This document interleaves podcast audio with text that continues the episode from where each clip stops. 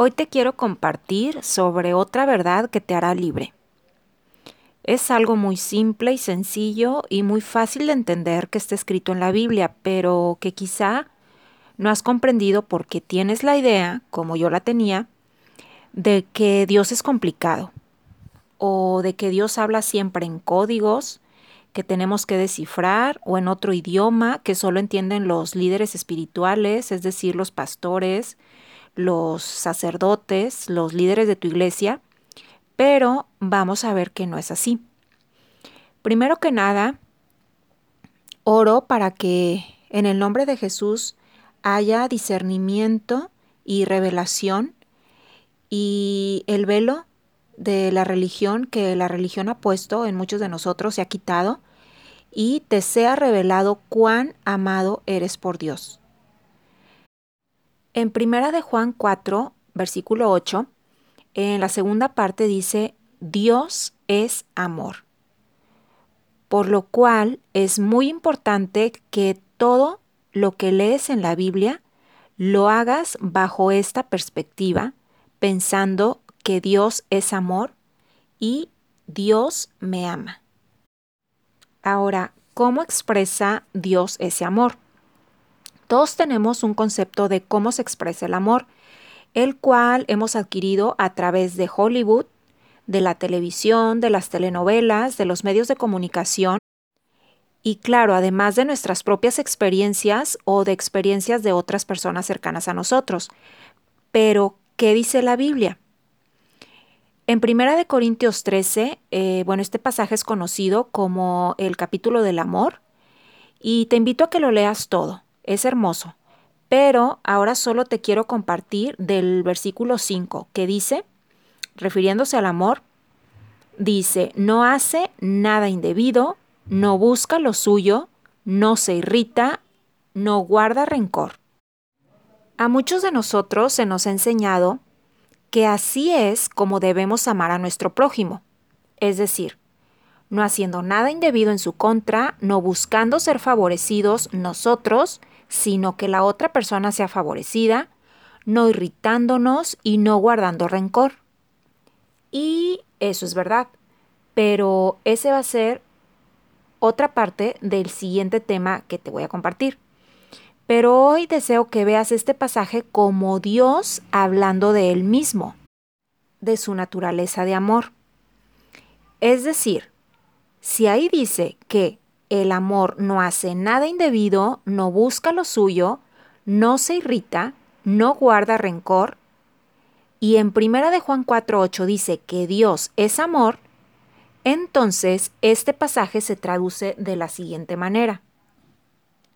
Dios no hace nada indebido, no busca lo suyo, no se irrita, no guarda rencor. Ahora mismo Sé que están cayendo vendas de tus ojos como me sucedió a mí cuando tuve esta revelación de Él, de su amor hacia mí, de su amor hacia ti, hacia sus hijos amados, hacia toda la humanidad. Aquí dice que Dios no hace nada indebido hacia ti, ni hacia nadie.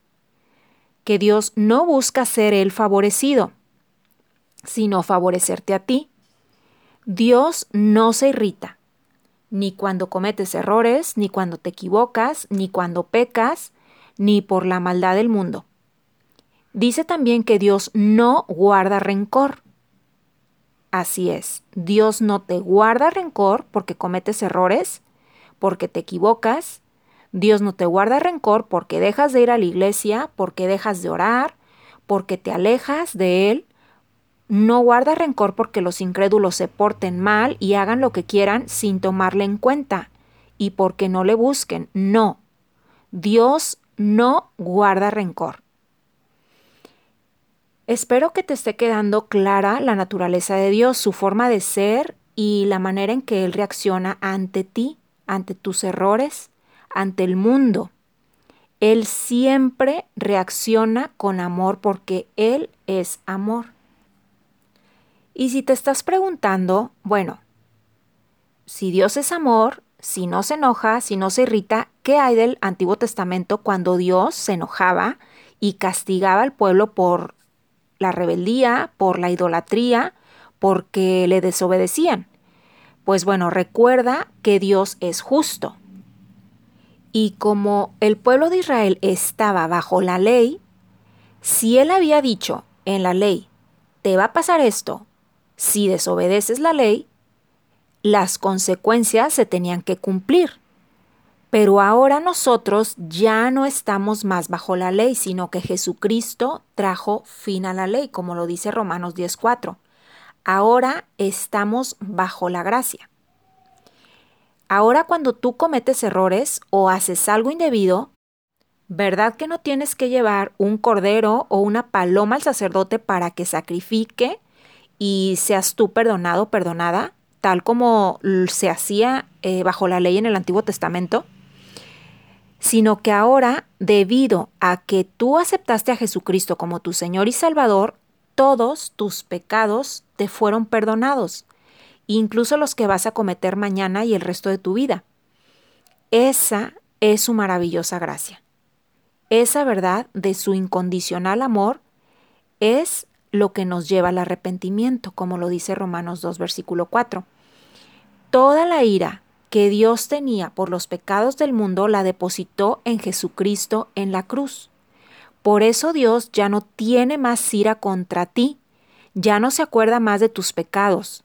Él solo tiene amor para ti, Él no te, no está eh, queriendo que tú te estés acordando de tus pecados. Él no quiere estarte recordando de tus pecados y tus errores para que te avergüences. Él no quiere que te estés sintiendo un pecador o un indigno de su presencia, sino que Él quiere siempre que tú seas favorecido como lo leímos. Él está cada día esperando que tomes de su amor, que tomes de Él lo que tú necesitas, entendiendo que Él te ama y eres hermoso y perfecto o justo ante sus ojos, solo por haber aceptado a Jesús como tu Señor y Salvador. Recuerda, como lo dice primera de Juan 4:8, Él es amor. Él te ama profunda e incondicionalmente como lo dice 2 Corintios 5:19, todos sus pensamientos para ti son de bien y no de mal, como lo dice Jeremías 29:11, y cuando te equivocas, Él desea que acudas a Él, a su presencia, a su palabra, para que te llenes de su verdad, para que recibas sanidad, paz y su amor, como lo dice Hebreos 4:19. Y entonces tus decisiones y tus actitudes cambien para tu bien, para que obtengas mejores resultados, como lo dice Romanos 12, versículo 2. Recuerda, Dios te ama, siempre te ama, no se irrita contigo ni te guarda rencor. Él desea que recibas ese amor y seas sanado de toda condenación. Y bueno, ese es el tema de hoy. Eh, si tienes algún comentario, puedes enviar un mensaje de voz o puedes dejar tu comentario en el blog graciasublime.wixsite, que es wixsite.com diagonal perfecto amor. Nos vemos a la próxima.